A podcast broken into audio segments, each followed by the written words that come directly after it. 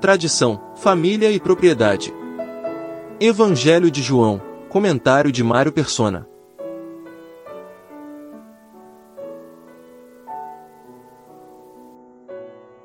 Quem se converte a Jesus encontra oposição, seja ela cultural, religiosa ou familiar. Em alguns países você pode perder o seu emprego, seus bens e suas propriedades por causa da sua fé em Jesus. Felizmente, tradição, família e propriedade são coisas desta vida e não tem nada a ver com o céu. O simples fato de você descobrir que a verdade é Jesus transforma todo o resto em mentira. Se é Jesus quem salva, então a minha religião não pode me salvar. Se é através de Jesus que os meus pecados são perdoados, então nenhum sacerdote humano pode me garantir o perdão. Se é Jesus o único intermediário, o único mediador entre Deus e os homens, onde ficam os santos considerados mediadores dos pecadores? Sobre isto o apóstolo Paulo escreveu: Há um só Deus e um só mediador entre Deus e os homens, Cristo Jesus, homem. E veja que o apóstolo Pedro diz algo também sobre Jesus no livro de Atos.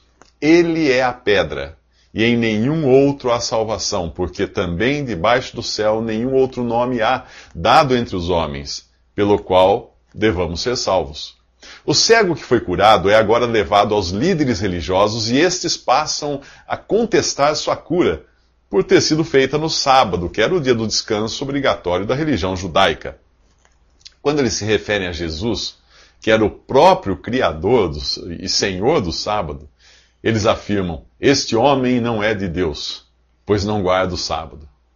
Quando você se converte a Jesus, a oposição religiosa vai lhe dizer que isto não aconteceu, pois não se encaixa nos padrões que os homens estabeleceram. Ou as pessoas tentarão minimizar isso, afirmando que você não era tão mal assim, como fazem os fariseus aqui, que agora passam a duvidar que o homem tivesse sido realmente cego. Eles interrogam seus pais. Mas esses não querem se envolver, eles têm medo de serem expulsos da sinagoga se reconhecerem que Jesus é o Messias, aquele que foi prometido a Israel. Se você estiver preso à sua tradição religiosa e ao seu status na sociedade, que lhe garante riquezas e oportunidades, você não vai querer se comprometer por causa de Jesus. A sua preocupação será: o que os meus amigos pensarão de mim se eu me tornar um crente em Jesus? Você já pensou assim?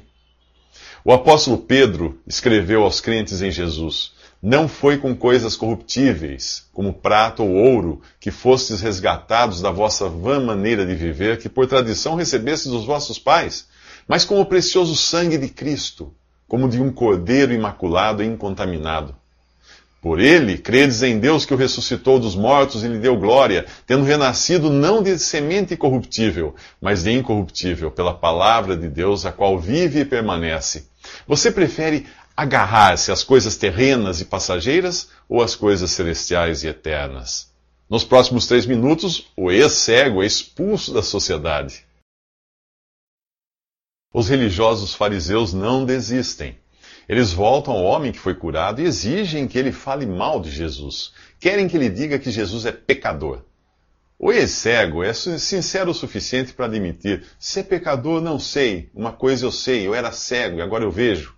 No diálogo que se segue, é notória a intrepidez do homem curado por Jesus. Aquele que nasceu cego e nunca leu um livro sequer, consegue deixar os cultos fariseus numa saia justa. Ele responde à insistência do, dos fariseus mais ou menos assim: Vocês perguntam como Jesus me abriu os olhos? Eu já disse vocês nem ligaram. Por que querem que eu repita? Acaso vocês querem se tornar discípulos dele? Vocês são tão sabidos, todavia não sabem de onde é que, que, esse Jesus que me abriu os olhos desde o princípio do mundo, nunca se ouviu falar de alguém que tivesse curado um cego de nascença.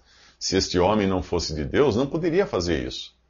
No capítulo 4 de Atos, os, os líderes religiosos também são surpreendidos com a desenvoltura de Pedro e João, simples pescadores. Ali diz que, tendo percebido que eram homens iletrados e indoutos, se admiravam e reconheciam que, ele haviam, que eles haviam estado com Jesus. Você pode fazer todos os cursos de teologia do mundo e continuar ignorante acerca de Jesus. É só na presença dele e em comunhão com ele que você irá conhecer quem ele é realmente. A exemplo de Maria, irmã de Lázaro e Marta, é somente aos pés de Jesus que você descobre o quanto ele é magnífico. Esse Jesus, que é Deus e homem. Os fariseus encerram a conversa do mesmo jeito que fazem os líderes religiosos que se consideram superiores aos leigos. Tu nasceste todo em, todo em pecados e vens nos ensinar a nós? Em seguida, eles expulsam o ex-cego. Melhor assim. Por quê? Horas, livre da, da influência da religião e de seus líderes, o homem agora está pronto para conhecer mais de Jesus. Jesus se revela a ele como o Filho do Homem, expressão que o profeta Daniel usa para o Messias.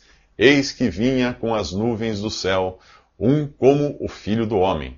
E foi-lhe dado o domínio e glória e o reino para que os povos, as nações e homens de todas as línguas o servissem. E o seu domínio é domínio eterno, e não passará. E o seu reino jamais será destruído. Agora, aquele homem não apenas crê, mas também adora Jesus. Não se esqueça disto, você não terá uma visão clara e cristalina de quem é Jesus, enquanto estiver sob a influência das religiões e de seus líderes. Se for este o seu caso, eu espero sinceramente que você também seja expulso, para se encontrar com Jesus fora de tudo isso e adorá-lo ali.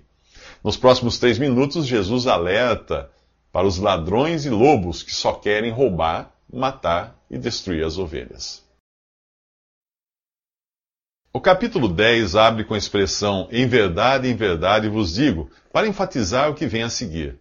O contexto, em especial a partir do versículo 19, mostra que Jesus disse isso aos mesmos fariseus que no capítulo anterior criaram toda aquela polêmica sobre a cura do, do cego. Os fariseus se achavam os verdadeiros pastores do povo, mas Jesus mostra aqui nesse capítulo que eles estavam longe de terem a qualificação necessária para isso. Os três pontos importantes nesse capítulo são: Jesus entra pela porta, Jesus é a porta e Jesus é o pastor das ovelhas. Quem entra pela porta é quem se sujeita às condições estabelecidas pelo dono da casa.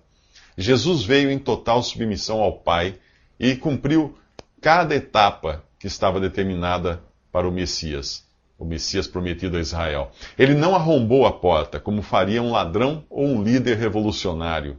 Ele não veio para roubar, não veio para matar, não veio para destruir. Jesus é o servo humilde de Filipenses. Ali diz assim: sendo em forma de Deus, não teve por usurpação ser igual a Deus, mas aniquilou-se a si mesmo, tomando a forma de servo e fazendo-se semelhante aos homens, e achado na forma de homem, humilhou-se a si mesmo, sendo obediente até a morte e morte de cruz.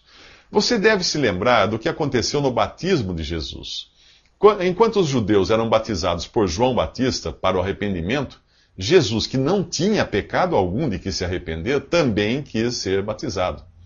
Além de cumprir o, caminho determinado para o Messias, ele pôde assim se identificar com aqueles que eram batizados.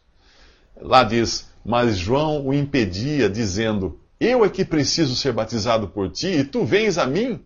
Jesus, porém, lhe respondeu: Consente agora, porque assim nos convém cumprir toda a justiça. Não se esqueça de que nos evangelhos nós vemos Jesus em sua relação com Israel. A igreja só viria a existir no capítulo 2 do livro de Atos. Portanto, o seu rebanho aqui nesse capítulo é Israel, não a igreja. Mesmo assim, nós podemos aplicar isto também aos que hoje creem em Cristo. O mesmo pode ser, pode ser dito dos diferentes aspectos que Jesus assume aqui como pastor, ou na Bíblia como pastor, nesse capítulo, ele é o bom pastor que dá a vida pelas ovelhas. Em Hebreus capítulo 13, ele é o grande pastor que ressuscitou e completou a obra da redenção de suas ovelhas. Vá lá ler. Em 1 Pedro capítulo 2, ele é o supremo pastor que voltará para dar às ovelhas uma incorruptível coroa de glória. Quer ver essa mesma sequência nos Salmos? Então leia os Salmos 22, 23 e 24. Ah, nas edições católicas da Bíblia, a numeração é 21, 22 e 23. Jesus aparece nesses Salmos 22, 23 e 24 como o bom pastor, o grande pastor e o supremo pastor. Aquele que morreu, aquele que vive e aquele que voltará. Nos próximos três minutos faremos um passeio pelos Salmos para acompanhar a trajetória desse pastor. No capítulo 10 do Evangelho de João, nós encontramos Jesus, o bom pastor. A profecia que fala desse caráter do pastor está no Salmo 22, onde ele é visto morrendo por suas ovelhas numa cruz. Para você entender melhor o que eu vou dizer aqui, sugiro que leia o Salmo 22 na íntegra. O salmo começa com um brado desesperado: Deus meu, Deus meu, por que me desamparaste? Quem é esse desamparado de Deus, descrito aqui como motivo de zombaria do povo, sofrendo dor e sede, entre malfeitores? com mãos e pés traspassados e tendo as suas vestes sorteadas? Quem é esse? Compare esse salmo com o relato da crucificação nos evangelhos e você terá uma visão mais ampla de Jesus sendo crucificado. Mil anos depois deste Salmo 22 ter sido escrito, Jesus deu o mesmo brado de desespero e abandono numa cruz.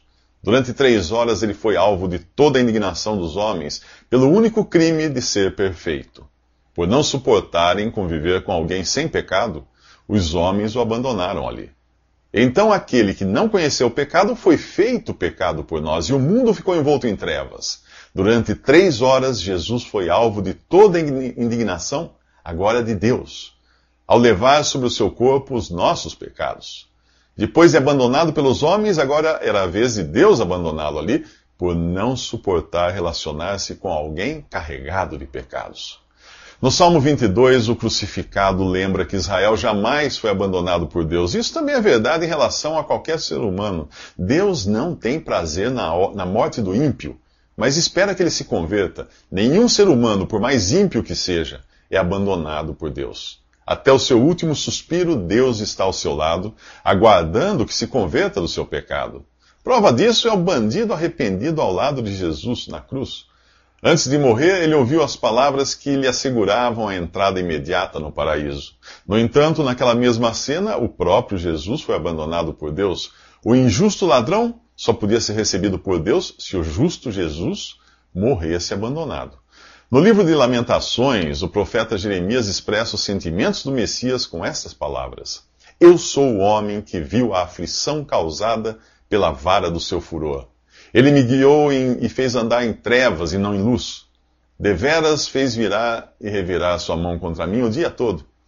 Ainda quando grito e clamo por socorro, ele exclui a minha oração. Hoje nós sabemos que Jesus não permaneceu morto, mas ressuscitou. No mesmo Salmo 22, ele chama aqueles que foram salvos por ele de irmãos e promete estar no meio da congregação de seus irmãos, louvando a Deus juntamente com eles. Nos próximos três minutos encontraremos o grande pastor, no Salmo 23, agora ressuscitado e cuidando das suas ovelhas.